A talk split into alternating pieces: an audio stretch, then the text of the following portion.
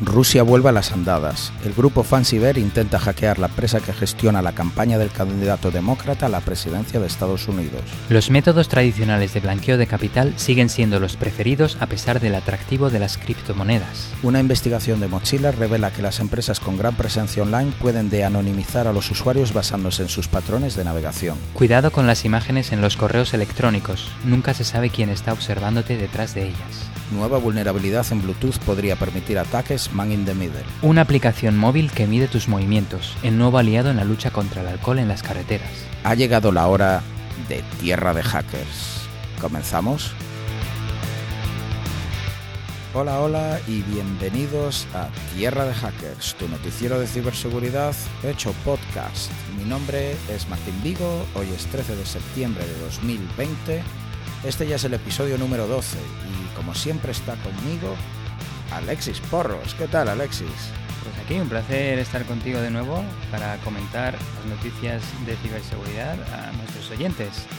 Dar las gracias por todo el apoyo que nos dan eh, nuestros oyentes y por sus comentarios. Em, recordarles que se pueden suscribir a nuestro podcast en su plataforma de escucha favorita y así poder recibir nuestras notificaciones de los nuevos episodios. También eh, comentar que estamos en Twitter e Instagram con el handle arroba tierra de hackers, donde se nos puede seguir para estar al corriente de actualizaciones, noticias y otros comentarios. Eh, también estamos en la red eh, social LinkedIn, donde también nos podéis seguir y finalmente nos podéis contactar vía el correo electrónico de toda la vida en podcast.tierradehackers.com. Apreciamos mucho vuestros comentarios, sugerencias y preguntas y sobre todo eh, la votación en Twitter, que como en cada episodio posteamos. Y en este caso eh, la pregunta del episodio anterior eh, era ¿crees que un escenario tipo Skynet es posible en el futuro. Tuvimos unos 18 votos. Eh, muchas gracias a todos los que votaron. Comentar que hay básicamente dos respuestas mayoritarias. La de mayor voto indica que la mayoría de nuestros oyentes no sabe si se va a producir este escenario en un futuro. Y la, segunda con mayor voto, con una diferencia del 5%, muy cerquita, indica que los oyentes eh, sí que creen que se va a producir este escenario y de hecho antes de 2050. Así que está un poco el tema ahí dividido entre que no y, que sí. Y bueno, el resto, que es un 22%, responde con un rotundo no y un mínimo 5% menciona que sí que se va a producir y en unos 10 años. Qué interesante. Sí que yo creo que soy de la opinión de que podría suceder, pero no en los próximos 10 años, eso me parece un poco pronto, pero sí antes de 2050. Lo interesante es que eh, los oyentes que creen que esto va a suceder piensan que va a suceder en su generación. O sea que a ver si lo vemos, esperemos que esperemos que no sea así, que no haya un escenario Black Mirror. Pues nada, yo creo que podemos ir empezando ya con el podcast, ahora que nuestros oyentes saben que, cómo nos pueden contactar y lo mucho que, nos gusta que lo hagan. Y empiezo yo con una noticia que si dijese a los oyentes que adivinasen de qué voy a hablar, estoy seguro que la mayoría lo acertaría. Campaña de Rusia, en este caso ya centrándose en las elecciones de Estados Unidos que están ya a la vuelta de la esquina, concretamente en noviembre. Y es que resulta que ahora mismo Rusia se está centrando en atacar la campaña de Joe Biden, que si los oyentes seguro que lo conocen, pero por si acaso es el candidato demócrata a la presidencia de Estados Unidos. Ha habido intentos de hackeo a lo que es, de hecho, la principal empresa que gestiona la campaña de este político, de Joe Biden. Y se centraba concretamente en esta empresa que se llama SKDK Knickerbocker. Pues esta es la empresa que trabaja mayormente con Joe Biden, con su campaña, para llevarle a conseguir la presidencia. El aviso llegó curiosamente, esto me llamó la atención, por parte de Microsoft, eh, que fue quienes avisó a, a todo el equipo de Joe Biden y, decían que el grupo que está intentando hackear la empresa es el mismo grupo de delincuentes que en 2016 hackearon los famosos servidores privados que tenía Hillary Clinton y que luego publicaron y según eh, lo que se reporta en la prensa fue muy importante a la hora de que Donald Trump ganase esas elecciones. Este grupo, yo creo que lo hemos mencionado anteriormente en el podcast, eh, recibe el nombre de Fancy Bear y se sabe que está controlado directamente por el gobierno ruso, parte de sus agencias de inteligencia, y esto es algo que han reportado, no es una opinión, es algo que ha reportado las propias agencias de inteligencia americanas. Los hackers en realidad en este caso no consiguieron comprometer la empresa y esto es algo que yo realmente me esperaba porque los ataques fueron de tipo phishing y en el artículo que leía declaraciones que por parte de personal de esta empresa decían que habían recibido un extenso eh, entrenamiento a este tipo de ataques de phishing que suele ser pues un poco la, vía de entrada a comprometer una empresa. Como decía, las agencias de inteligencia americanas ya han avisado de que Rusia está volviendo a intentar interferir, subrayo lo de volviendo a intentar interferir en las elecciones que, que, vienen en noviembre. Por ejemplo, y cito aquí varios casos de estos reportes, el director de inteligencia, Joseph Maguire, dio un reporte al Comité de Inteligencia del Senado confirmando que los rusos estaban intentando que ganase Donald Trump en 2020.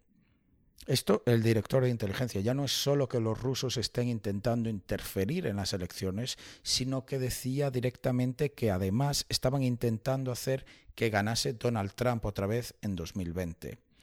Aquí es donde entra un poco el tema político y es que Donald Trump se enteró de este reporte y despidió fulminantemente a Joseph Maguire por deslealtad.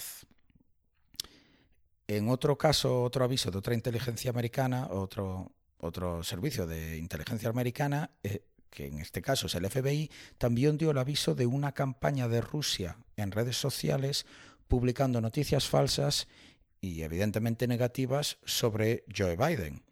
Eh, se enmascaraban como una supuesta agencia de noticias sin ánimo de lucro que recibía el nombre de Peace Data y buscando información para dar en el podcast sobre esta supuesta empresa de Peace Data, me encontré un artículo buenísimo en el periódico The Daily Beast, eh, que lo pongo también en las notas del episodio, en el que entrevistan a una persona que se llama Josinda Chance y que fue contratada por esta supuesta empresa para escribir artículos falsos, ya que esta campaña rusa que se escondía detrás de esta empresa sin ánimo de lucro no solo utilizaba a supuestos periodistas que realmente eran falsos con fotos falsas, sino que también contrataban a, pues, en general, periodistas que realmente están empezando, becarios o gente que no escribe para grandes periódicos.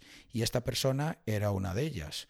Una de las cosas que me llamó la atención es que esta persona sufre de atrofia lumbar y es tetraplégica. Y en la entrevista que le hacían, ella decía que, claro, cuando recibió la oferta de trabajo era feliz porque ninguna empresa normalmente la contrataba, precisamente en parte pues debido a, los problemas que tenía y a su minusvalía. Eh, y la cuestión es que, claro, le pagaban muy bien, ella decía que le pagaban a tiempo y por tanto ella estaba feliz. Y leyéndome el artículo, una cosa que me llamó la atención es que, una vez más, todo el contacto empezó a través de LinkedIn, supuestamente un mensaje de Ianathan Lupul, que decía ser el editor ejecutivo de Peace Data, que, insisto, era esta supuesta empresa sin ánimo de lucro que se dedicaba a dar noticias sin supuestamente tener ninguna influencia de ningún tipo. Pero vamos, que estaba Putin ahí detrás. Otro ejemplo, el Departamento de Homeland Security avisó también de una campaña falsa de Rusia, una vez más, que se centraba en hacer mella en el estado mental de Joe Biden. Y el Departamento de Homeland Security, de hecho, confirma que Rusia estaba detrás y una vez más el grupo de delincuentes pues estaban a la orden directa del gobierno, es decir, de Vladimir Putin. De hecho, lo, el tema este de que Joe Biden pues ya no tiene un estado mental como para presidir eh, un país tan importante como Estados Unidos es de hecho una frase y una imagen que está dando la propia campaña de Donald Trump. Eh, tú y yo que vivimos en Estados Unidos y que ahora nos están bombardeando con este tipo de publicidad, pues es algo bastante habitual. Como curiosidad diré que Robert Mueller, que estaba asignado para la investigación en 2016, es decir, en las pasadas elecciones, y, y también el Comité de Inteligencia del Senado, confirmaron de aquella que fue lo que ya pasó en 2016, que había sido Rusia quien intercedió para, en este caso, ayudar a Trump a ganar. Es decir, una vez más tenemos el caso en que tanto el Comité de Inteligencia del Senado como Robert Mueller no solo afirmaban que en 2016 Rusia estaba intentando interceder en las elecciones, sino que también estaba ayudando a ganar a Trump. La cuestión es que buscando declaraciones, ni la empresa SKDK Knickerbocker, ni el equipo de Joe Biden, ni siquiera Microsoft hizo ningún tipo de declaraciones, a pesar de que las estuve buscando. La cuestión es que yo creo que lo que pasa es que como es un tema tan, tan peliagudo y tan delicado, eh, pues ninguno quiere hacer declaraciones al respecto. ¿Sabéis quién hizo declaraciones? Alexis, Rusia. al momento en que empezaba a salir esto a la luz, se negaron categóricamente las acusaciones. En concreto, Dmitry Peskov, que es la secretaria de prensa de Putin, dijo no tener ni idea de quién era SKDK Knickerbocker. Vamos, eso no me lo creo yo en absoluto. Pero también hizo unas declaraciones que cito textualmente y traduzco. Parece otro de las habituales acusaciones sin sentido provenientes de las agencias, lamentablemente con cierto prestigio. Vamos, que para terminar la noticia, una vez más tenemos que Rusia está presente en nuestro podcast. Yo diría que la media es que en uno de cada dos episodios acabamos hablando de Rusia y que hay infinitas, esta solo es una más de las infinitas campañas de desinformación de, este país que vienen sponsorizadas por parte de su gobierno. Así que lo dicho, para los oyentes más fieles que están ahí desde el principio, les invitamos a contrastar la información que lean, porque es que parece que Rusia está presente en todos los frentes, en todos los medios, en todas las plataformas, y es que ya uno no se puede fiar de absolutamente nada. A lo mejor dentro de unos meses podemos hacer un episodio especial de Navidad eh, con toda una recopilación de noticias de Rusia, de su campaña, de su campaña de, de misinformación, de misinformation. Hay que aprender a hablar el idioma porque tampoco uno se puede fiar de las noticias porque esos eh, reporteros intermediarios igual también añaden su sazón. Hay que, hay que hablar directamente con las fuentes rusas, digamos. Sí, que aparte van a ser las más fiables. Correcto. Pues eh, muy buena, como siempre. Tenemos ahí a este país eh, interesante. Eh, y nada, seguimos con la siguiente noticia, que va sobre cibercriminales, robo de dinero y cómo lo lavan o lo blanquean para poder utilizarlo finalmente en, en otros usos. Em, Swift ha publicado un informe junto con BAE Systems en el que se confirma que los casos identificados de lavado de dinero a través de criptomonedas siguen siendo relativamente pequeños en comparación con los volúmenes de efectivo eh, lavado a través de métodos tradicionales. A pesar de ser considerado una forma de refugio financiero para los ciberdelincuentes, las criptomonedas juegan un papel muy pequeño en el lavado de fondos obtenidos de estos ciberataques bancarios. Este informe viene motivado por el hecho de que a día de hoy no se ha publicado material significativo sobre lo que sucede con los fondos después de haber sido robados. Ah, obviamente han habido noticias de estos sucesos anteriormente, pero este informe se centra eh, exclusivamente en ese área, específicamente en las actividades relacionadas con el blanqueo de capital necesarias para que los atacantes no solo realicen un ataque exitoso, sino que también eviten que el dinero se rastree posteriormente. Para quienes no conozcan a SWIFT, un poquito de contexto, es la organización que administra el sistema de mensajería interbancaria que lleva su mismo nombre, SWIFT, utilizado por casi todos los bancos del mundo, al menos 11.000 ah, instituciones financieras, para transferir fondos de forma internacional. Swift, eh, bueno, también se hizo conocida en 2016 cuando se publicaron noticias sobre una serie de ciberataques cometidos a través de la red bancaria SWIFT durante 2015 y 2016, resultando en el exitoso robo de millones de dólares. Eh, los, ataques fueron perpetrados por un grupo de atacantes conocidos como APT-38, cuyas tácticas, técnicas y procedimientos se superponen con el muy conocido grupo Lazarus, que se cree que es de origen surcoreano. Eh, los atacantes eh, explotaron vulnerabilidades en los sistemas de los bancos, eh, lo que permitió hacerse con el control de las credenciales SWIFT legítimas mm, de cada banco. Posteriormente, los ladrones utilizaron esas credenciales legítimas para enviar solicitudes de transferencia de fondos SWIFT a otros bancos que, confiando en que los mensajes eran legítimos y reales, enviaron los fondos eh, a las cuentas controladas por los atacantes. En 2015, em, cibercriminales consiguieron robar 12,2 millones del Banco del Austro de Ecuador y en 2016 la cifra que se consiguió robar fue de 81 millones de dólares del Banco Central de Bangladesh. Eh, y bueno, han habido otros intentos fallidos contra Citibank y un banco de Vietnam y otros bancos eh, que no se realizaron de forma exitosa.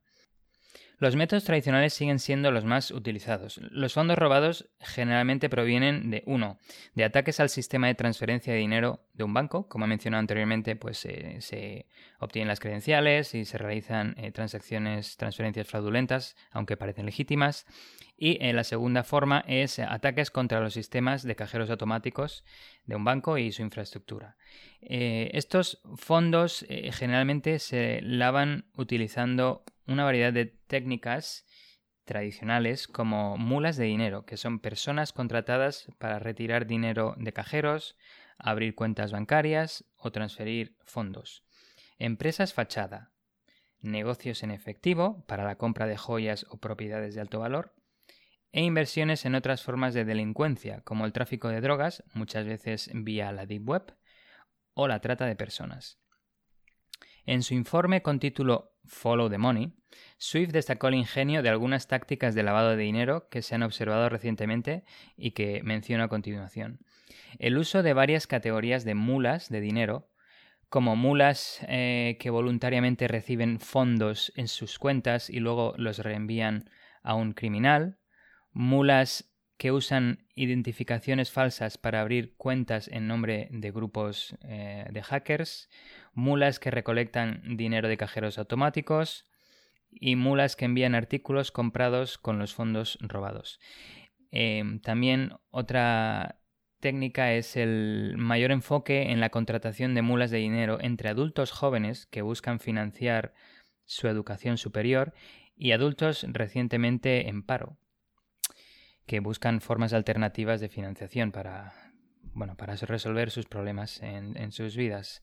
Eh, el uso de anuncios de empleo legítimos para reclutar estas mulas, a veces en países occidentales en, lo que, en los que se contratan a personas que trabajan sin saberlo, de hecho, para estas empresas falsas creadas por bandas criminales, el establecimiento de cuentas bancarias legítimas para ser utilizadas como destinatarios de fondos robados, a veces varios meses antes del ataque para dar más legitimidad y realidad a las cuentas.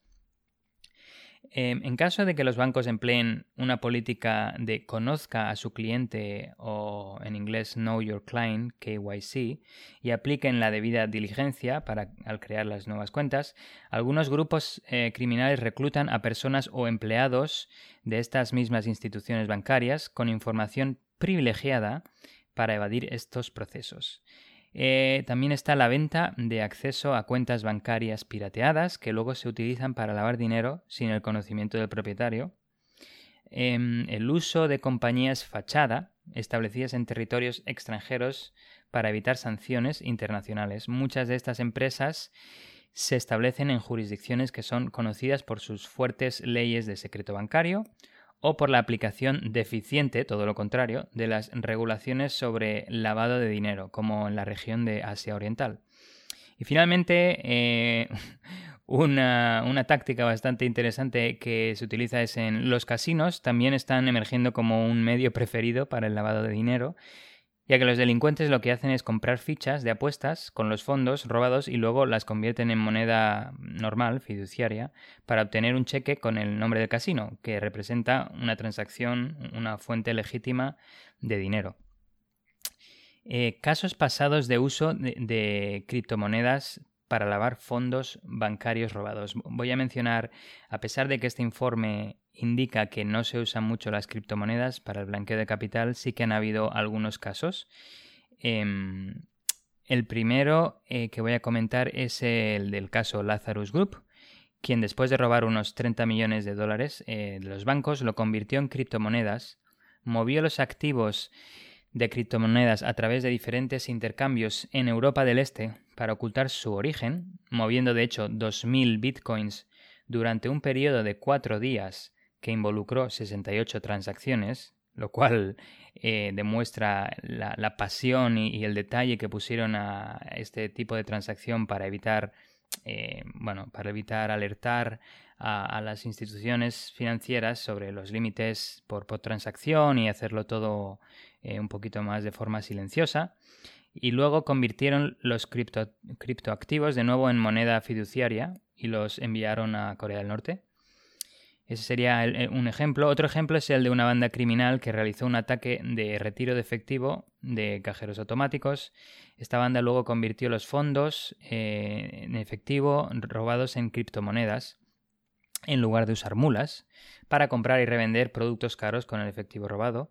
Y el último caso es una pandilla de Europa del Este que estableció su propia granja de bitcoins en el este de Asia. Utilizaron fondos robados de los bancos para financiar y operar la granja, generar bitcoins y luego gastar los bitcoins obtenidos en Europa Occidental. Cuando la pandilla esta fue arrestada, las autoridades encontraron 15.000 bitcoins, valorados en ese momento en 109 millones de dólares, dos automóviles deportivos eh, caros y joyas por valor de unos 557.000 dólares en la casa del líder del grupo. Swift también dijo que vio algunos casos en los que los piratas informáticos utilizan fondos bancarios robados para comprar y cargar tarjetas prepago de criptomonedas en Europa y el Reino Unido. Yo de hecho no sabía que habían tarjetas prepago de este tipo, pero bueno, las hay. Y estas son tarjetas de débito reales que pueden almacenar criptomonedas en lugar de dinero real y se pueden usar en cajeros automáticos especiales para retirar moneda fiduciaria, euros, dólares o lo que sea, o se pueden usar para eh, realizar transacciones con tarjetas en cualquier comercio, bueno, en comercios que, ah, las acepten, obviamente, y en algunos casos se utilizaron para comprar joyas, automóviles y propiedades. Em, se espera que aumente el uso de criptomonedas y esto em, lo indica Swift por eh, tres factores. El primero es el creciente número de altcoins o criptomonedas alternativas que se han lanzado recientemente y que se enfocan en brindar un anonimato total de las transacciones. El segundo hecho es eh, que los delincuentes utilizan servicios de mezcladores de criptomonedas que oscurecen el origen de las transacciones al combinar fondos robados con fondos de transacciones legítimas y el tercero es la aparición de mercados en línea donde los usuarios pueden registrarse simplemente con una dirección de correo electrónico ocultando sus identidades y luego Pueden comprar productos de alta gama, terrenos y activos inmobiliarios en todo el mundo, como relojes caros, joyas, lingotes de oro, obras de arte, áticos de lujo e incluso islas tropicales. Y luego, bueno, obviamente venderlos para lavar el dinero. Em, hay muchas iniciativas que buscan mitigar el riesgo de robos cibernéticos y de hecho se centran en las mulas de dinero porque aparentemente son muy importantes. Eh, hemos, mencionado eh, los casos en los que se utiliza la criptomoneda para blanquear el capital, pero es mucho mayor eh, los ataques en los que se utilizan las mulas, por lo cual las autoridades de la ley se han enfocado en, bueno, en atacar las mulas de dinero. A finales de 2019, las autoridades policiales de 31 países, incluyendo España y Estados Unidos, con el apoyo de Europol, Eurojust y la Federación Bancaria Europea se unieron para apoyar la quinta acción global coordinada contra la figura de la mula de dinero, eh, lo que se llama eh, European Money Mule Action, y en el periodo comprendido entre septiembre y noviembre de 2019, esto resultó en la identificación de 3.833 mulas, junto con 386 reclutadores de mulas, de los cuales 228 fueron arrestados. Más de 650 bancos, 17 asociaciones bancarias y otras instituciones financieras ayudaron a informar de 7.520 transacciones fraudulentas de dinero en efectivo, evitando una pérdida total de 12,9 millones de euros. Y con esto, señores, acabo y entro en la pregunta del episodio en la que os preguntamos eh, ¿qué criptomoneda creéis que va a ser la más usada en el futuro para el blanqueo de capital por los cibercriminales? Y las opciones son, la primera es la archifamosa Bitcoin, la segunda es la también famosa Ethereum, en tercer lugar está Monero y la última es Zcash. Muy interesante la pregunta. Eh, ahí tenemos dos que claramente apuestan más por la privacidad, como es Zcash y Monero, pero a la vez se podría uno plantear que es mejor para blanquear Bitcoin, aunque no tenga en el propio diseño ese anonimato, porque la van a aceptar en muchos más lugares. Muy, muy buena esa pregunta. Estoy muy interesado a ver en lo que, en lo que dicen los oyentes. Eh, quería hacer un inciso y un comentario. Creo que mencionaste que Lazarus Group era de Corea del Sur, de Sur Corea, pero es de Corea del Norte. Y, luego resulta que leía, lo tenía apuntado, de hecho, para cubrirlo en el podcast esta, semana, que el IRS, que es básicamente eh, la agencia de tributaria de Estados Unidos, básicamente los que te cobran los impuestos, ha propuesto o ha anunciado que pagará 600 mil dólares a quien sea capaz de romper el anonimato de Monero. Lo ha anunciado esta semana, eh, si eso lo ponemos luego en el, en el Twitter. Por tanto, es un dato muy interesante a lo que tú dices, porque probablemente tu noticia sea una de las razones por la que han, han básicamente hecho este back bounty. Y no solo eso, sino que para mí es una prueba de la eficiencia de la privacidad que ofrece una, criptomoneda como es Monero. Eh, muy interesante. Pues eh, paso a la siguiente noticia y esta tengo muchas ganas de contarla porque es un estudio fantástico que ha hecho la organización Mozilla, que son los que están detrás de, por ejemplo, el navegador Firefox, y lo acaban de presentar la semana pasada en una de las conferencias más prestigiosas así de, de seguridad, más desde el punto de vista académico, eh, que se llama Usenix. Pues el título de, la, de esta investigación es Replication, Why We Still Can Browse in Peace, on the Uniqueness of Re-Identifiability of Web Browsing Histories. Lo que viene a ser replicación, el por qué seguimos sin poder navegar en paz, sobre la unicidad y reidentificación del historial de navegación. Esto paso ahora a explicar qué quiere decir exactamente, pero me pareció un título muy curioso. Y los investigadores detrás de, esta publicación son Sarah Bird, Ana Sigal y Martín Lapatka. Pues como decía, esto en realidad es un estudio, es un estudio sobre el riesgo a la privacidad de los usuarios a través de los patrones de navegación. Es decir, qué tipo de páginas web visitamos, cuándo las visitamos y cuáles visitamos. Y esto sobre todo desde el punto de vista de las grandes empresas que tienen gran presencia online. Y esto voy a explicar luego qué quiere decir exactamente.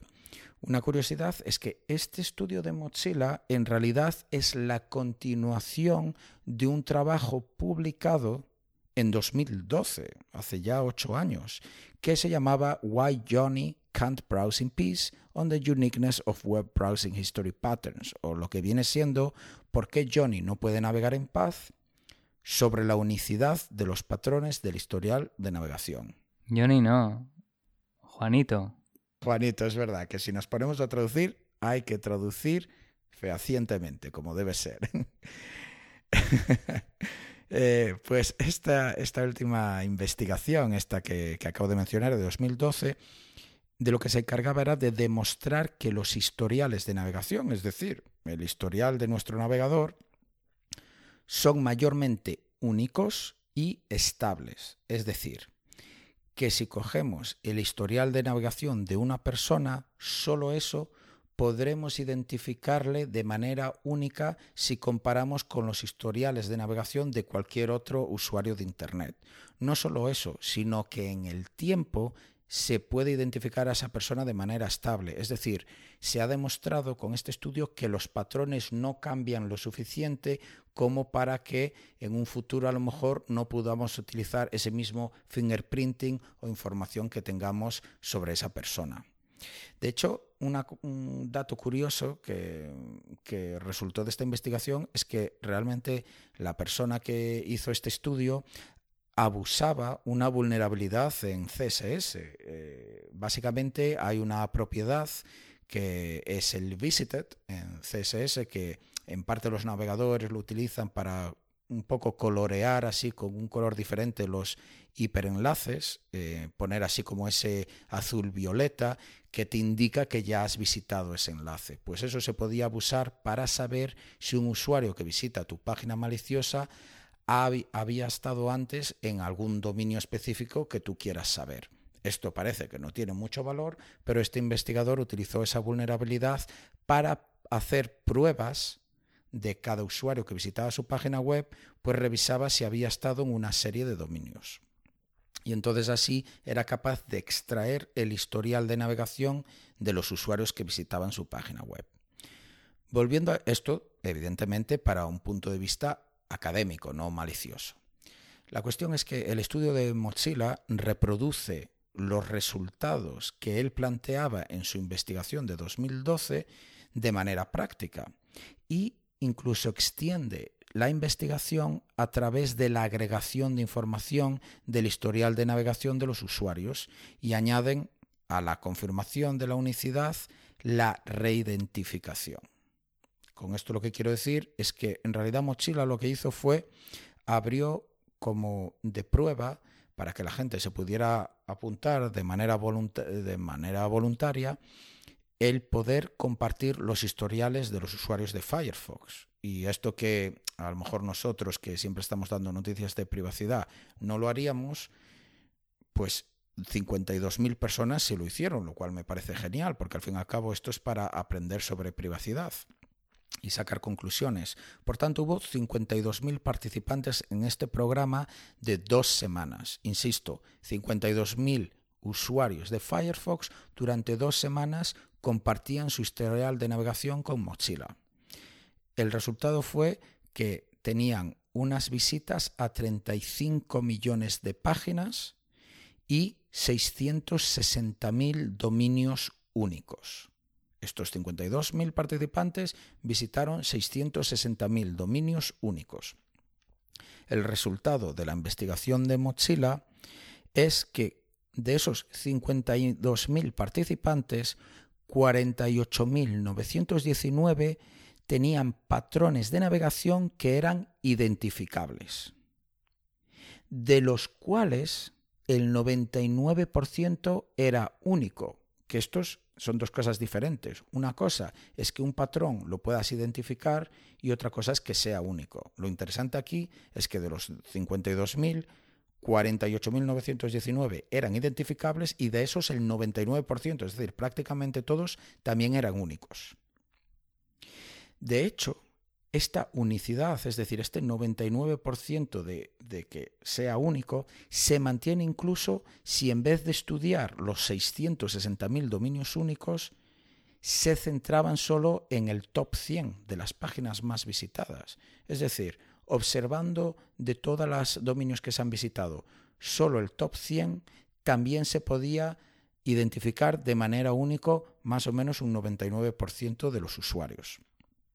Pero aquí viene lo que mencionaba de la reidentificación, es decir, el valor al estudio que añadió Mozilla, porque una cosa es que podamos decir este patrón de navegación es único, pero no, no sabemos identificar a la persona que está detrás más adelante. Es decir, vuelve a tener el mismo patrón único, tiene uno diferente que sigue siendo único, pero no podemos corroborarlo con el de hace una semana.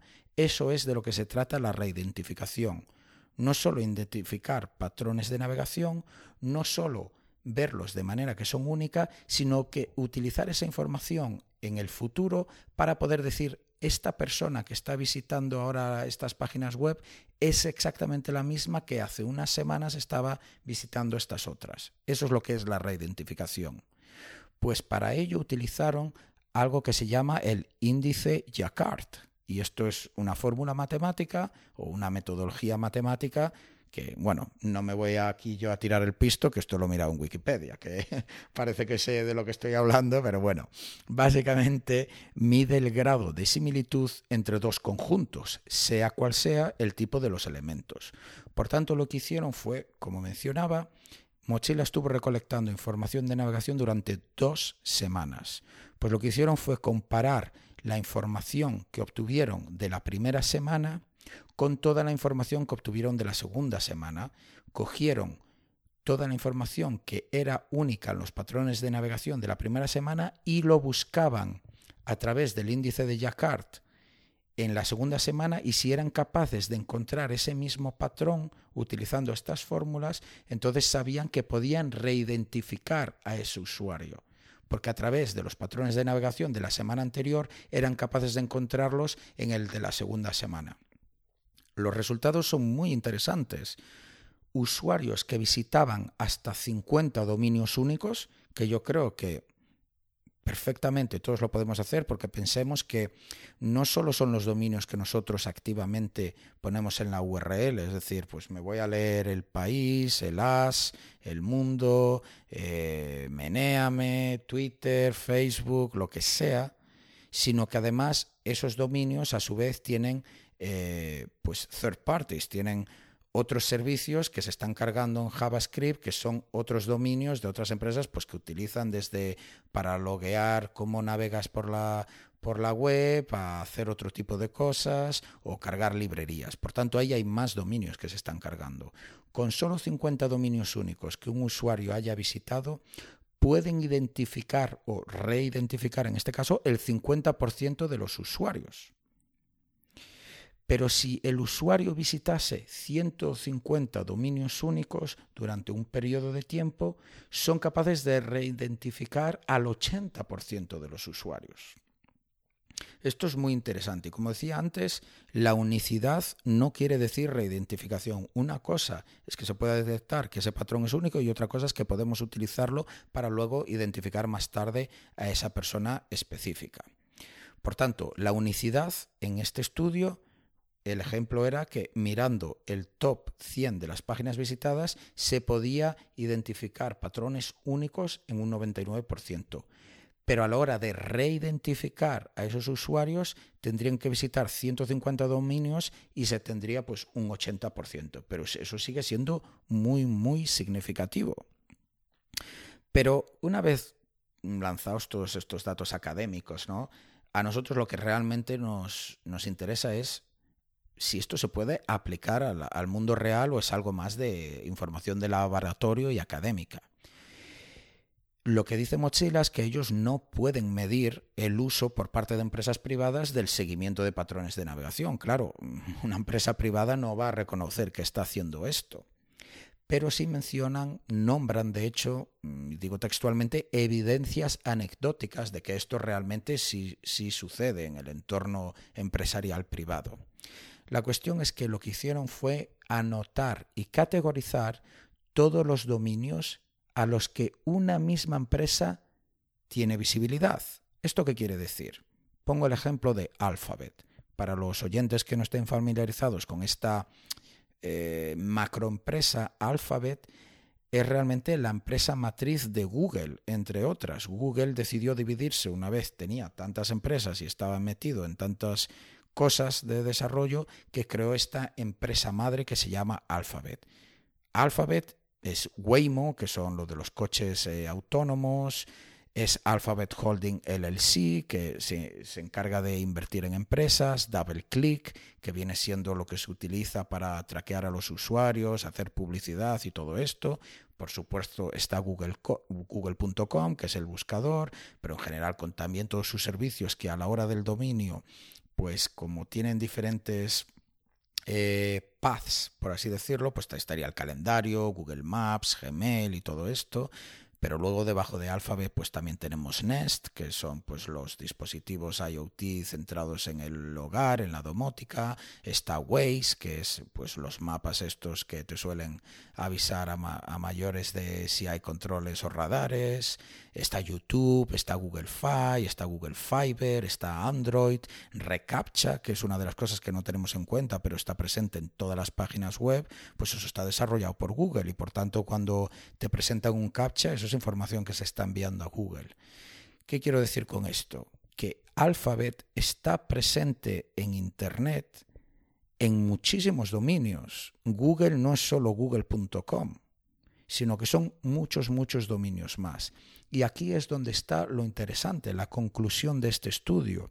Y es que Mozilla dice que hay muchas empresas, las mayores de tecnología, que tienen tanta presencia online que a pesar de no tener acceso directo a tu historial de navegación, como visitamos tantos dominios que pertenecen a una misma empresa, ellos serían capaces de hacer exactamente el estudio de Mozilla. Porque, insisto, nuestros patrones de navegación incluirán muchísimos dominios que pertenecen a una misma empresa. Por tanto, insisto, con visitar solo 50 dominios únicos ya serían capaces de tener un 80% de capacidad para encontrar de manera única y reidentificar a usuarios, por tanto, eliminando totalmente su privacidad. Por ejemplo, un ejemplo sería yo de cómo se utiliza esto. Eh, yo solía utilizar todos los servicios de Google, tenía Gmail y todo esto, y pues hace un año eh, decidí abrazar el mundo de la privacidad y me deshice de todos los servicios de Google y ahora pues prácticamente no utilizo ninguno. Eh, por supuesto, pues digo prácticamente ninguno, pues porque veo vídeos en YouTube, solo que no estoy logueado ni nada de esto. La cuestión es que Google, de cuando yo utilizaba sus servicios, ya tiene un fingerprinting en base a mis patrones de navegación. Entonces, un estudio como este demuestra que aunque yo ahora haya dejado de utilizar Google o ya no esté autenticado o logueado en el navegador o en Gmail o donde sea y que puedan de esa manera pues traquearme, sí va a poder traquearme en base a mis patrones de navegación, porque va a ser capaz de reidentificarme al haber anteriormente haber tenido mis patrones de navegación, pero asociados a mi nombre, porque yo tenía registrado eh, pues mi correo electrónico de Gmail con mi nombre y apellido. Por tanto, me parece un estudio súper interesante y una demostración de que es súper, súper difícil mantenerse realmente anónimo online. Y para terminar, solo decir que lo que recomiendo a los usuarios, yo es lo que hago, pues utilizar una VPN, porque así pues estás compartiendo una misma IP con cientos o miles de otros usuarios. Por ejemplo, utilizar un, un plugin como el Containers de Firefox, que lo que hace es pues eh, poner de manera separada eh, diferentes eh, diferentes páginas web. Por tanto, si tú entras en Google y tienes un contenedor pues, para Twitter, pues las cookies están en contenedores diferentes. Por tanto, no se va a poder hacer esa correlación de navegación. Eh, navegadores como Brave tienen eh, mecanismos anti-fingerprinting, cambiándote el user agent y todo esto. Aunque bueno, esto solo son cosas añadidas y que ahora gracias al estudio de Mozilla sabemos que aunque tengamos todo eso serían capaces de aún así reidentificarnos a través simplemente de los patrones de navegación.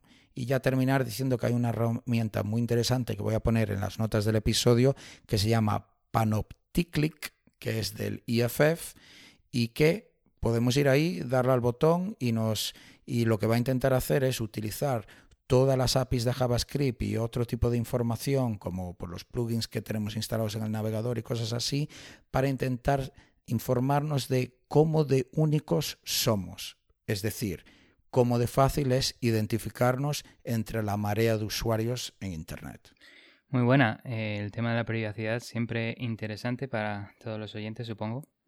Eh, también se me ocurren otras ideas como, bueno, intentar fabricar la identidad de otras personas o, bueno, tener, tener un programa que vaya pidiendo, yo qué sé, te pones el Alexa, los 500 top de Alexa y eh, realizar peticiones a páginas web así y luego la importancia de las cookies y de esos mecanismos de tracking que esta herramienta que comentas, Panopticlick, eh, los identifica y muy importante siempre intentar navegar en incógnito mode y temas similares.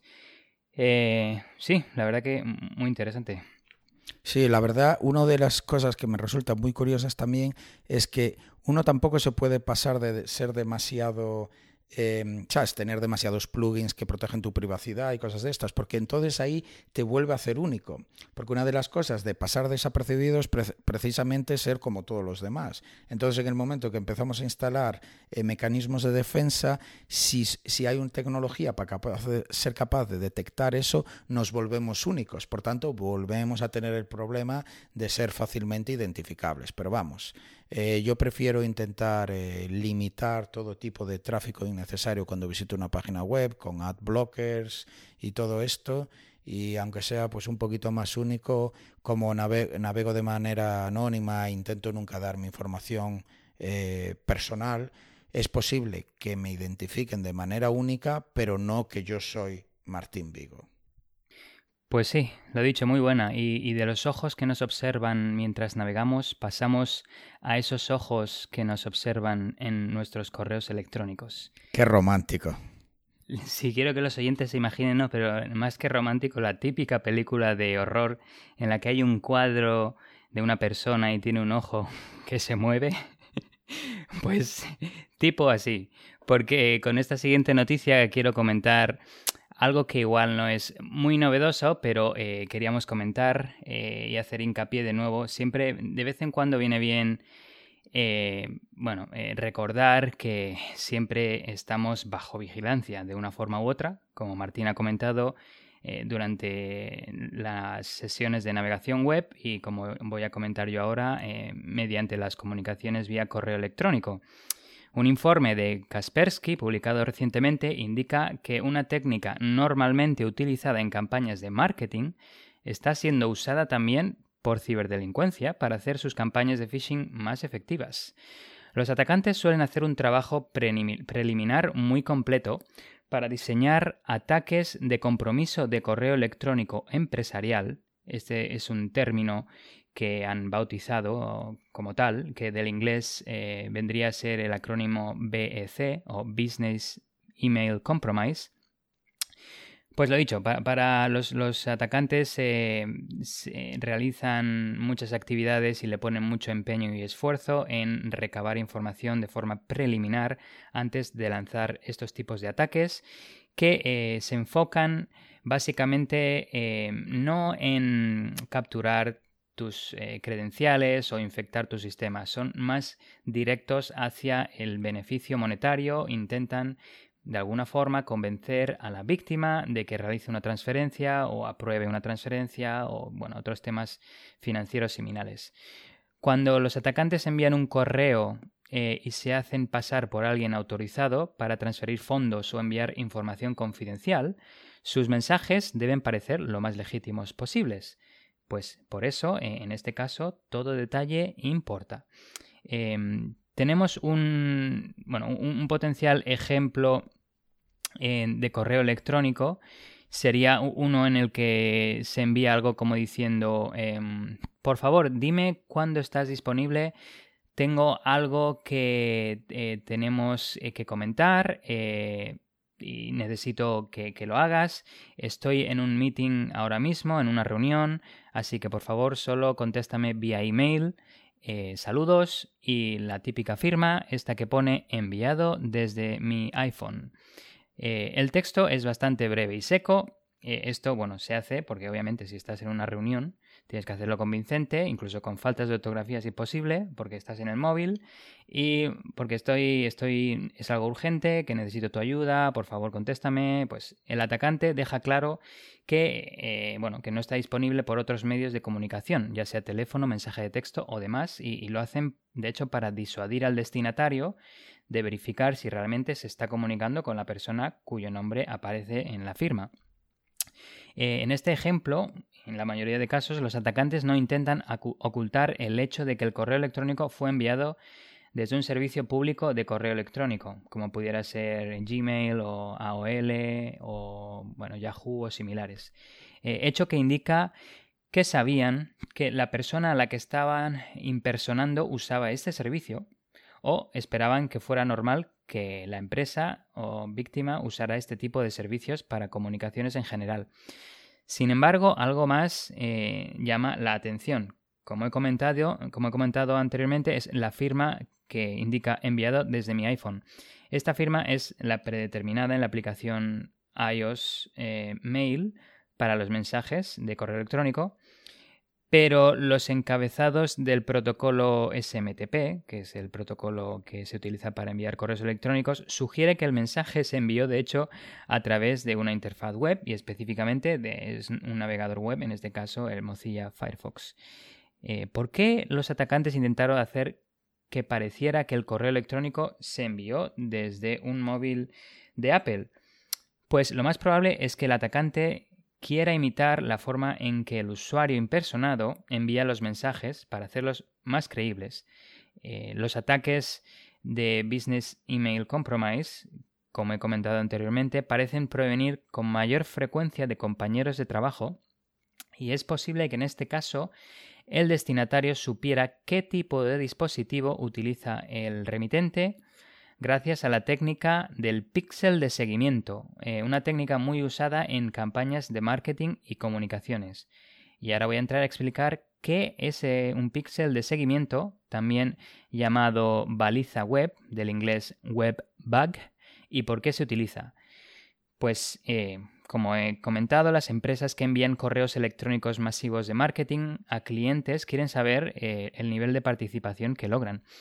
El protocolo de correo electrónico tiene una opción incorporada para enviar confirmaciones de lectura, pero los destinatarios deben dar su consentimiento para su uso, algo que la mayoría de usuarios no acepta. Obviamente, estamos hablando de privacidad en este podcast, eh, no creo que los oyentes lo tengan activado por defecto. En su lugar, las empresas de marketing idearon el píxel de seguimiento. El píxel de seguimiento es una imagen muy diminuta de un tamaño de un píxel por un píxel, imperceptible a la vista y hospedada en un sitio web. Cuando una aplicación cliente de correo electrónico solicita esta imagen, este píxel de seguimiento, el remitente que controla el sitio web recibe la confirmación de que el mensaje se abrió, así como la dirección IP del dispositivo en que se abrió el correo electrónico, la hora, la fecha en que se abrió, e información sobre el programa que se utilizó, que puede incluir el User Agent, que de hecho incluye eh, la versión, bueno, el tipo de sistema operativo, Windows, Linux, macOS, la versión, la versión de, la aplicación que abrió este email, el navegador web o lo que sea. Eh, en cualquier caso, las versiones más recientes de aplicaciones de cliente de correo electrónico tienen deshabilitada la descarga de imágenes por defecto por motivos de, seguridad.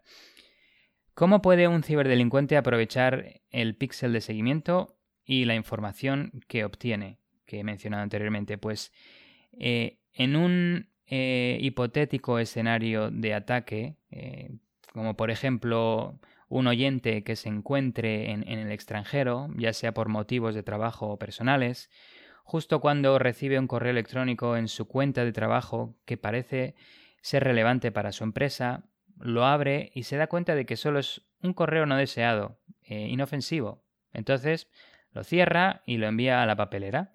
Mientras tanto, eh, aunque esto parece inofensivo, el atacante aprende lo siguiente sobre la víctima. La ubicación. Estás en otro país a juzgar por tu dirección IP. Eh, bueno, o si no, también puedes saber más o menos en qué lugar, si estás en, tu país de, residencia, también puedes saber la zona, pero bueno, puedes saber em, si estás en el extranjero, por ejemplo, que tu contacto personal con tus compañeros de trabajo es difícil, por lo tanto, eres un potencial candidato para una suplantación exitosa, ya que no va a ser posible que tus compañeros de trabajo contacten fácilmente contigo. En segundo lugar, tu dispositivo. Saben que estás usando tu iPhone, porque abriste el mensaje con mail para iOS. De hecho, caso hipotético que estás usando iPhone. Por lo que al añadir la firma del tipo enviado desde mi iPhone agregará más credibilidad al correo electrónico falso. Y tu horario. Leíste el correo electrónico a las 11 de la mañana mientras tomas tu segundo café de la mañana. Eso eh, por sí solo no es importante, pero si se recopilan varios mensajes, eh, indicadores enviados con regularidad, los ciberdelincuentes podrán calcular tu horario de trabajo y programar un ataque para que coincida con un periodo en el que normalmente no estás disponible eh, y así hacer su ataque más exitoso.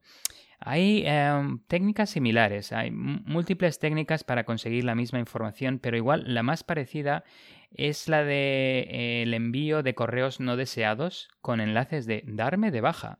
Muchas veces los atacantes envían campañas de correo electrónico masivos a direcciones no confirmadas, con la intención de adivinar direcciones de correo válidas.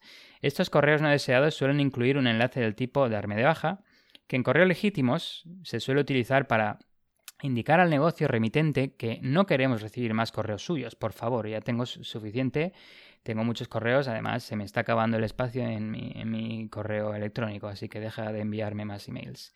Al hacer clic en dicho enlace, se le está revelando al remitente la misma información que vía el píxel de seguimiento, pero además está confirmando que dicha dirección de correo electrónico es válida.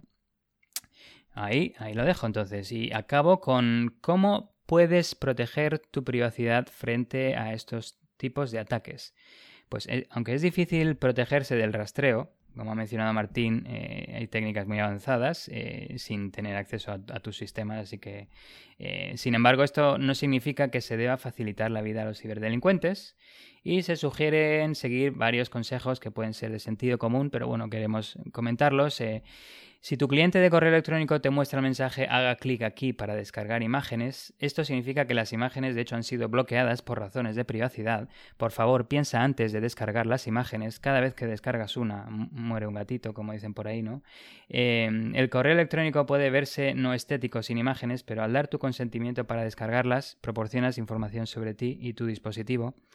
Ves con mucho cuidado con los correos electrónicos que llegan a tu carpeta de correo no deseado, no los abras y si necesitas comprobar su contenido, se recomienda que se inspeccione el código fuente del mensaje, es decir, el texto o el código HTML que lo compone, que ese no carga imágenes y, píxeles de seguimiento. Cuando un correo electrónico proviene de una empresa desconocida, es mejor no abrir el mensaje o si no utilizar la técnica mencionada anteriormente. Y lo, comentado sobre los emails que incluyen el enlace de darme de baja. No hagas clic en este enlace, ya que estás confirmando que un usuario real está utilizando dicha dirección de correo electrónico y además estás dando obviamente la información que mencioné anteriormente como dirección IP, versión eh, del, dispositivo eh, y tu horario de, trabajo o tu, horario de, de acción. Qué interesante y de hecho enlaza muy bien con la noticia anterior todo el tema de privacidad eh, mencionar, como decías tú, y, cogiendo el mismo ejemplo en, en, iOS eh, y tanto y en macOS, o sea, los correos de mail, te permiten los ajustes el no cargar las imágenes por defecto. Porque eso por defecto solo lo hace para cuando te va directamente al spam. Entonces, recomendamos a los oyentes que se vayan a ajustes y que es, elija el que no se carguen las imágenes por defecto porque yo lo tengo así hace años y sí que es cierto que estéticamente algunos correos se ven mal, pero la verdad es que normalmente los correos que yo necesito leer vienen de amigos o compañeros que no se dedican a rellenarlo con HTML, imágenes o cosas así. Eh, realmente los únicos que van a venir todo decorados con HTML y todo esto van a ser promocionales de empresas o a veces de agencias de viajes, pero ya digo que se lee perfectamente. Por tanto, recomendamos eso y no solo por el hecho de la privacidad, sino también por seguridad, porque ha habido vectores de ataques eh, recuerdo uno concretamente para Windows que se podía robar las hashes eh, porque no recuerdo exactamente los detalles, pero básicamente a través de el cargar la imagen y manipulando pues la URL de donde cargaba, creo recordar, pues acababa intentando autenticarse a través de NT, NTLM, eh, y, y se, hubiese, se, hubiese, evitado ese tipo de ataque si no se cargase la imagen por defecto. ¿Tú recuerdas los detalles, Alexis? Sí, bueno, creo que era porque enviaban la imagen eh, con una, en lugar de ser eh, HTTP, era contra barra contra barra. Correcto. Lo que hacía que tu sistema operativo Windows intentara hacer bueno, una conexión y, y enviara las credenciales, eh, bueno, el hash del, de la contraseña de las credenciales del usuario uh, logueado actualmente, sí. Exactamente, que luego pues podías proceder a intentar craquearlo offline con todos los recursos que tengas. Así que lo dicho, iros a ajustes y no carguéis la imagen la imagen por defecto. Eso sería algo interesante. Y luego lo que dices tú de, de, que hay campañas, y esto también lo hemos mencionado, de atacantes que quieren obtener información o que le des un clic a un link porque a lo mejor pues, te lleva a una página maliciosa con un zero day o algo así. Eh, pues lo que hacen es mandarte imágenes pues pornográficas y poniéndote abajo un enlace muy cómodo de darte de baja. Y claro, eh, cuando te llegan imágenes así, pues probablemente vas a querer darte de baja y con eso han conseguido que le des clic a un link que normalmente eh, no le darías clic. Y por último, solo mencionar que cuando nos llegan esos correos no deseados promocionales, los usuarios también se pueden fijar si ponen el ratón encima del enlace, muchísimos de esos links realmente son únicos. Verán que no es simplemente empresa.com barra algo, sino que va a incluir probablemente un, un token único porque así es como ellos saben en su campaña de publicidad que eres exactamente tú el que le ha dado clic y así luego poder seguir enviándote publicidad. Por tanto, también atención a ese tipo de enlaces y si vemos que al, poner el ratón por encima, que normalmente te muestra el enlace sin tener que darle clic, y vemos que es único y queremos visitar la página igualmente, lo que podemos hacer es copiarlo y pegarlo y quitarle pues esos parámetros que hacen el enlace único para poder visitar la página web si es que tenemos que hacerlo. ¿Y eso o si no también abrirlo en un contenedor de Firefox uh, separado o si no una máquina virtual que, que no usas para nada? Bueno, en ese caso en ese caso no ayudaría, ¿no? Porque como el enlace en sí es único, no se trata de que te metan unas cookies, sino de que saben que tú le has dado un clic. Porque lo que son los, el propio email se lo mandan a todo el mundo, pero esos enlaces son únicos, por tanto saben que tú en concreto. Y esto se utiliza mucho en LinkedIn. Cuando nos llegan ofertas de trabajo, eh, si os fijáis, eh, a partir de ahora veréis que los enlaces no simplemente a la empresa, sino que va a añadir, pues eso, un UUID o algún tipo de token único. Por tanto, sí que ayuda lo que dices tú de abrirlo en una máquina virtual o en un contenedor, porque por lo menos si te meten cookies eh, van a quedar ahí aisladas, pero en general van a seguir sabiendo que ese correo electrónico en concreto, la persona abrió el link y por tanto para ellos es, uh, tiene interés, tiene interés, vamos a mandarle 300 email más a ver si cuela y le vendemos algo. Pero bueno, eso sí, solo lo del container era un poco para que no pudieran ver el historial, si algún ataque tipo CSS. Ah, y, y, el, qué bueno, qué y bueno. la máquina virtual es por si realmente, como has dicho tú antes, hay malware embebido en, en ese enlace. Muy cierto, muy cierto. Yo de hecho a veces utilizo eh, por trabajo un sistema operativo como Cubes y por ejemplo te, yo lo tengo puesto para que por defecto me abra siempre cualquier enlace que abro en una nueva máquina virtual de estas de cubes que son evidentemente más ligeras que no es que se me cargue el VMware o algo de esto y tenga que esperar un minuto hasta abrir un enlace pero sí bueno, yo creo que ya hemos aquí dado de sobra información al respecto. Ya veis que en Tierra de Hackers queremos manteneros informados y no solo nos limitamos a dar la noticia, sino que intentamos añadir mucho más valor para los oyentes. Y aparte nos decís eh, constantemente que es algo que apreciáis mucho del podcast, así que Alexis y yo vamos a seguir haciendo los deberes para poder añadir más información. Y ya con eso me voy a la última noticia que traigo hoy y es eh, sobre Bluetooth, una vez más. Ya Alexis en episodios anteriores había hablado de otras vulnerabilidades de Bluetooth, pero esta semana ha salido una nueva que le han puesto el nombre de Bluetooth. Eh, es una nueva vulnerabilidad, como decía, en, en Bluetooth que ha sido, de hecho, descubierta por dos universidades distintas eh, y parece ser como que a la vez. En concreto, el École Polytechnique Fédérale de Lausanne, eh, que esto está en Suiza, y el Purdue University, que no sé dónde está. La cuestión es que ambos encontraron esta vulnerabilidad que afecta al Bluetooth 4.2 y hasta el 5.0, que esto viene siendo pues los estándares, que creo que ya estamos en el 5.2, así que el 5.1 y 5.2 no son vulnerables. Y la vulnerabilidad está concretamente en un componente del estándar del Bluetooth llamado Cross Transport Key Derivation, o abreviado CTKD. Em, el CTKD sirve para parear dispositivos que soportan tanto el BLE, que es lo del Bluetooth Low Energy, o el BR-EDR, que es lo del Enhanced, Data Rate. Eh, básicamente estos dispositivos que soportan estos dos, que es el Bluetooth de energía baja o el Bluetooth que tiene pues un ancho de banda para poder enviar más información, eh, son conocidos como dispositivos dual mode. Y esto pues, suele ser típico en los teléfonos móviles. ¿Por qué?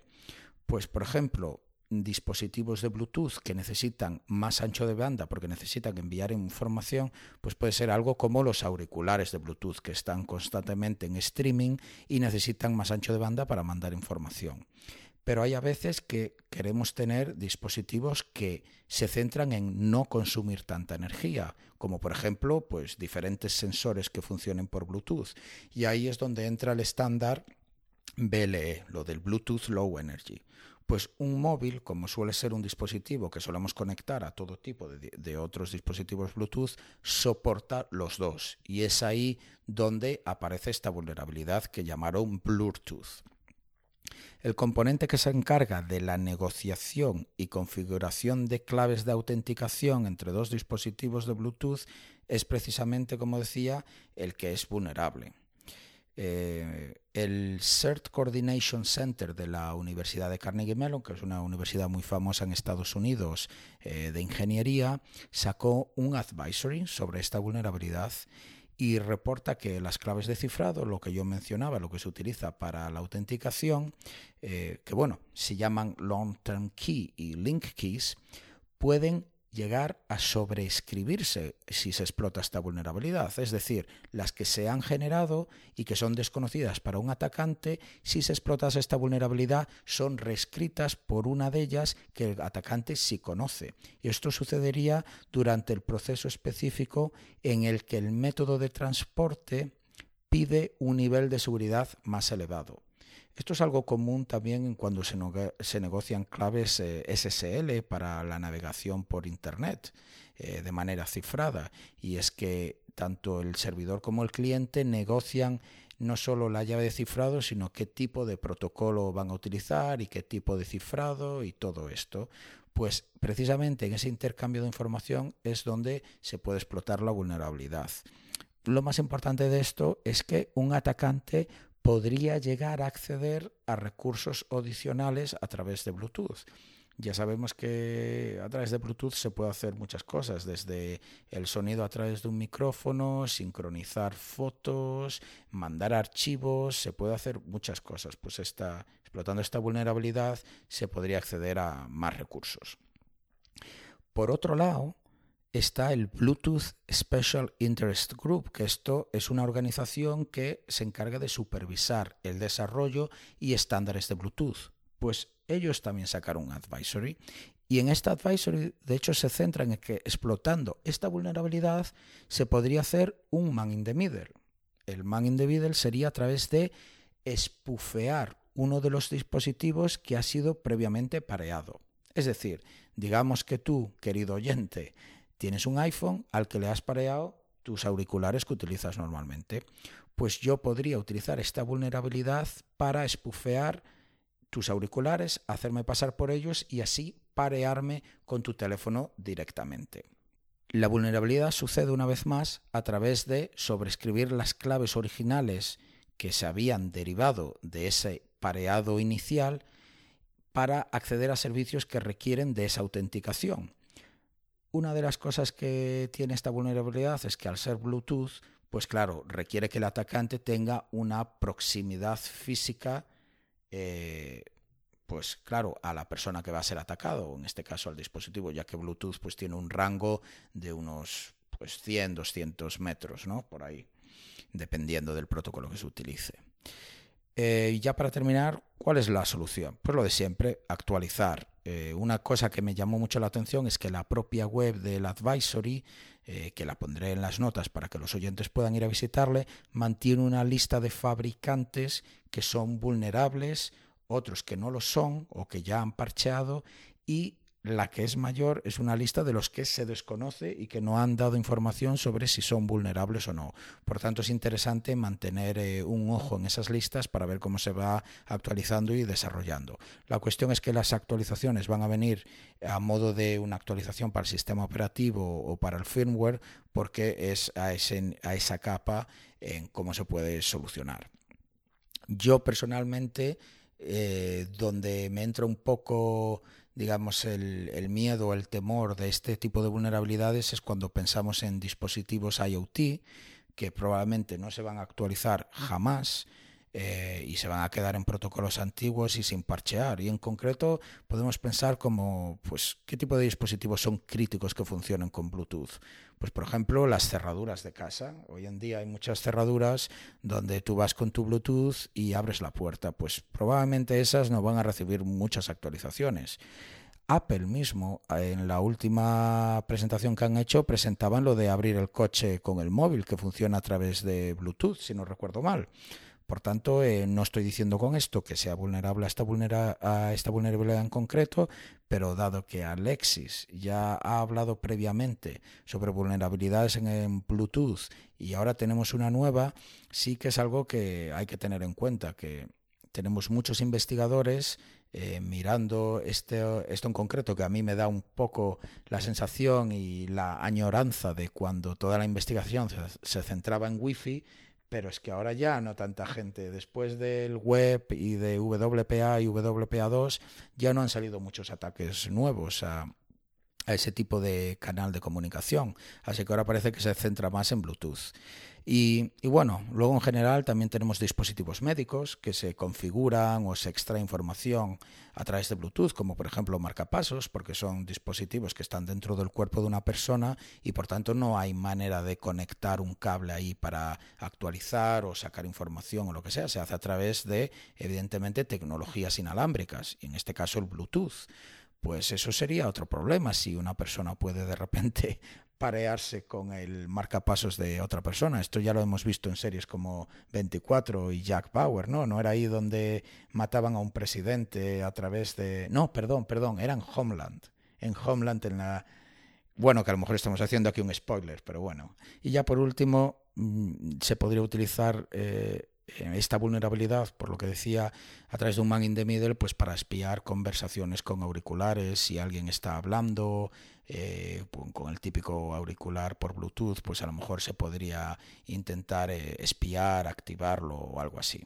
En el episodio 10, de hecho, eh, comentaba el tema del ataque Bluetooth Impersonation Attacks, BIAS, y sí, otra técnica similar para suplantar dispositivos Bluetooth pero también mientras estabas comentando los dispositivos Bluetooth, se me venía a la mente un dispositivo Bluetooth bastante grande que tampoco creo que se actualice muy frecuentemente y podría estar vulnerable por mucho tiempo y sería el automóvil que a veces, a no ser que eh, los usuarios sean capaces y muchos usuarios, casi todo el mundo, por muy técnico o no que sea, tiene un automóvil y casi todo automóvil hoy en día tiene Bluetooth, así que quedarían también vulnerables por bastante tiempo.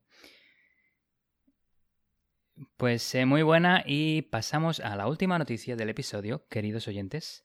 Eh, esta noticia va sobre una aplicación móvil, nada que ver con Bluetooth, pero móvil, eh, que mide tus movimientos y es, podría ser potencialmente el nuevo aliado en la lucha contra el alcohol en las carreteras.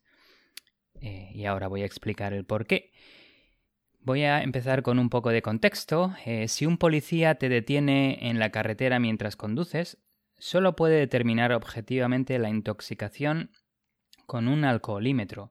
En los pulmones, el etanol se transfiere de la sangre al aire, por lo que el dispositivo puede detectar el alcohol en la exhalación.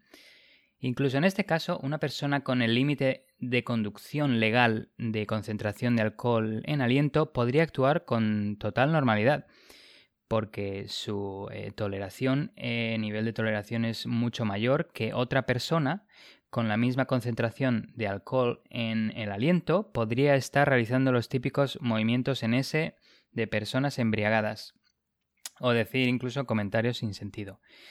En otros casos, los agentes de tráfico también han utilizado la típica prueba de equilibrio en la que hacen a los conductores sospechosos de estar ebrios caminar de talón a punta en línea recta mientras mantienen el equilibrio y cuentan los pasos en voz alta, girando y repitiendo el proceso varias veces. Pues hay científicos que están trabajando en lo que podría ser una nueva forma de determinar el nivel de intoxicación, volviendo a la característica estereotipada del típico borracho que es realmente cierta, ese caminar torpe en forma de S. De hecho, no importa lo bien que crea uno que camina cuando está intoxicado, los cambios sutiles y no tan sutiles en la forma de andar podrían delatar el nivel de alcohol en sangre. Y si se lleva un teléfono inteligente, su acelerómetro integrado puede identificar estos cambios. Investigadores de la Universidad de Pittsburgh acaban de publicar una investigación que muestra que, al menos en el laboratorio, mm, luego vamos a ver si en la realidad se cumple, pueden usar datos de movimiento de teléfonos inteligentes para detectar si una persona está intoxicada. Perdona que me ría, es que me ha encantado de el típico borracho. Qué bueno, tío, qué bueno. Es que muy, elegante eso. Estás diciendo así unas palabras como muy, muy tal y de repente, no, es que es el típico borracho que va para los lados. qué bueno. Claro, hay que mantener el balance entre seriedad y diversión un poquito. Pues eh, retomamos la noticia, Martinico. Eh, esta aplicación móvil eh, es un potencial sustituto del típico también alcoholímetro. ¿Sabéis? Ese que lo llevas en el bolsillo, lo sacas en la fiesta, que estás ahí con tus cuantas copas y dices, a ver, ¿voy en taxi o me llevo el coche? Bufas ahí, soplas y, nada, y a ver lo que te dicen los números. Eh, pues bueno, lo que hicieron los investigadores fue lo siguiente. Ah, bueno, eh, contrataron o bueno, le dijeron a, un grupo de sujetos que les ayudaran, así que antes de que estos sujetos bebieran alcohol, los investigadores pegaron teléfonos inteligentes a la parte inferior de la espalda de dichos sujetos del experimento para tener una idea de sus pasos iniciales cuando eh, no están intoxicados. Hicieron que los participantes caminaran 10 pasos hacia adelante, se dieran la vuelta y caminaran y retrocedieran otros 10 pasos. Luego los sujetos repitieron este ritual mientras estaban intoxicados, haciéndolo una vez por hora durante el transcurso de 7 horas, mientras su concentración de alcohol en, aliento alcanzaba su punto máximo y, y mínimo que vete tú a saber porque les hicieron llegar al bueno al límite legal que, y, durante siete horas tenían que estar caminando. Eh, supongo que les pagarían bien porque para esta tarea un poco eh, rutinaria y aburrida, pero bueno, todo sea por la ciencia y por el avance de la tecnología. Mientras tanto, el teléfono inteligente registraba los datos del movimiento de, de cada sujeto. Debido a que cada participante tenía su propio y único modo de andar, sobrio e intoxicado, los investigadores utilizaron modelos matemáticos individualizados, que les permitieron comparar a cada persona con sí mismo. Esto eh, es un poco decepcionante, que tengan que utilizar modelos matemáticos individualizados. No se puede aplicar de forma genérica entonces, pero bueno, vamos a seguir viendo un poquito cómo se desenlaza la noticia. Descubrieron lo que realmente importa en el modelo es el balanceo medial lateral, así un término eh, científico, pero bueno, en en, palabras llanas, es el movimiento de dar bandazos de lado a lado. Con esto, los investigadores consiguieron identificar correctamente si una persona superaba el, eh, bueno, el nivel de conducción legal de concentración de alcohol en aliento con una precisión del 93%. Es decir, con este método sabían el 93% de las veces si se podía, esa persona podía conducir o no de forma legal. Sin embargo, las personas, como he mencionado, no llevan el teléfono pegado a la parte baja de su espalda, sino en la mano o en los bolsillos, por lo que esto es otra gran limitación, aparte de la de tener que definir un modelo matemático individualizado para cada persona, eh, que, en la que los investigadores están trabajando para superar. Aunque esta investigación se encuentra en sus primeras etapas, se basa en otros trabajos que muestran que los datos de movimiento de un dispositivo podrían ser una medida precisa de intoxicación. De hecho, este estudio amplía el trabajo de científicos del Instituto Politécnico de Worcester, quienes también usaron teléfonos inteligentes para medir la influencia de los intoxicados, e incluso ya crearon una aplicación de detección de embriaguez llamada Alcogate. Eh, para obtener una medida precisa de la cantidad de alcohol que hay en el organismo de una persona, es necesario obtener una muestra de sangre. Los alcoholímetros miden con precisión el alcohol en el aliento de una persona, pero pueden ser eh, engañados por otras variables, como si la persona masticó chicle recientemente. Así que ahí tienes el bypass. Eh, sin embargo, con este método de identificación de desviaciones de los movimientos normales de una persona, volvemos al típico caso del borracho que se mueve en eses, se puede identificar si una persona está embriagada e impedida en la carretera, incluso si no sobrepasa el límite legal de concentración de alcohol en aliento. Esto lo hace muy interesante, porque ah, en la actualidad lo que hay es un límite fijo de concentración de alcohol en aliento o en sangre. Eh, por tanto, con este método de em, análisis del movimiento de cada persona, se podrían realizar evaluaciones de intoxicación e impedimento con mayor precisión que este uso de un simple límite fijo de alcohol en sangre. Así que Em, esto parece que podría ser mucho más preciso, porque como he dicho anteriormente, hay personas que tienen mayor tolerancia y pueden llegar al, justo al límite y no mostrar ningún tipo de em, impedimento. Sin embargo, puede haber otras personas que con una décima parte del límite legal pueden ya mostrar eh, embriaguez y pueden mostrar impedimento a la hora de conducir, con lo cual a esos no se les debería conducir aunque estén dentro de los límites legales. Eh, otra aplicación de este sistema es el de ayudar a personas a tratar sus problemas con el alcohol, que me parece muy interesante. Al monitorear los movimientos, los, los, expertos en salud podrían predecir mejor cuándo podría ocurrir el problema de la bebida en una persona. Es decir, una persona que a la que le gusta el alcohol eh, y, se bueno se tira al alcohol cuando bueno, tiene problemas de algún tipo. El típico pues borracho. Justo ese. Eh, Johnny, Juanito, pues em, si, si, empiezan a ver que se mueve de una forma predeterminada, que se sabe que eh, bueno, está intoxicado, de alguna forma se le podría llamar o enviar un mensaje o no sé, igual una, incluso una descarga eléctrica eh, estilo eh, refuerzo, refuerzo de Pablo, ¿sabes? Joder. Pero es que lo malo de eso es que si ya vas borracho, te meten una descarga, pero joder, eso no te quita la borrachera. Pero... ¿Sabes? A menos es cuando, cuando detecta que, cuando ve que vas a hincar el codo otra vez, pues te da la descarga y de, no tengo que. Te dice, quieto, quieto, quieto, parado, que vas fino filipino. me mola, me mola. terapia de shock. Correcto. De, toda la vida. Ahí estamos. Esa es la expresión que buscaba. Eh, y finalmente, mencionar que esto también supone un problema de privacidad.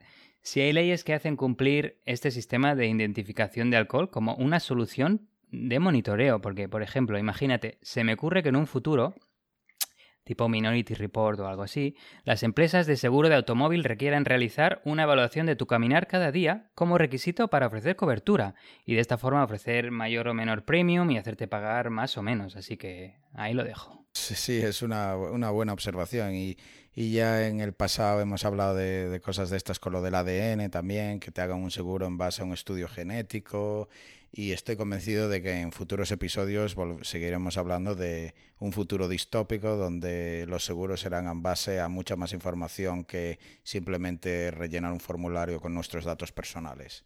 Así que bueno, esperemos que no lleguemos allí más. Y bueno, esperemos que os haya gustado el episodio. Como siempre, muchísimas, muchísimas gracias por recomendarnos en este caso. Eh, porque hemos visto que en Twitter, en LinkedIn, en otros sitios, eh, algunos oyentes ya nos están recomendando, lo cual nos hace muchísima ilusión. Eh, aquí seguimos fuerte, preparando noticias, ya pensando en el siguiente episodio y nos escuchamos en un par de semanas. Sí, muchas gracias a todos por escucharnos y bueno, también esperamos que alguna risa se haya escapado y que se aprenda al máximo. Hasta dentro de dos semanas. Adiós. Nos vemos, que vaya bien. Si te ha gustado este episodio y quieres ayudarnos a seguir con el podcast, compártelo con tus amigos y compañeros. Con tu apoyo podremos atraer y despertar el interés por la ciberseguridad de mucha más gente. Acuérdate de dejarnos un comentario y una valoración donde nos estés escuchando. También puedes seguirnos en Twitter, Instagram y Facebook. Te esperamos en el próximo episodio de Tierra de Hackers.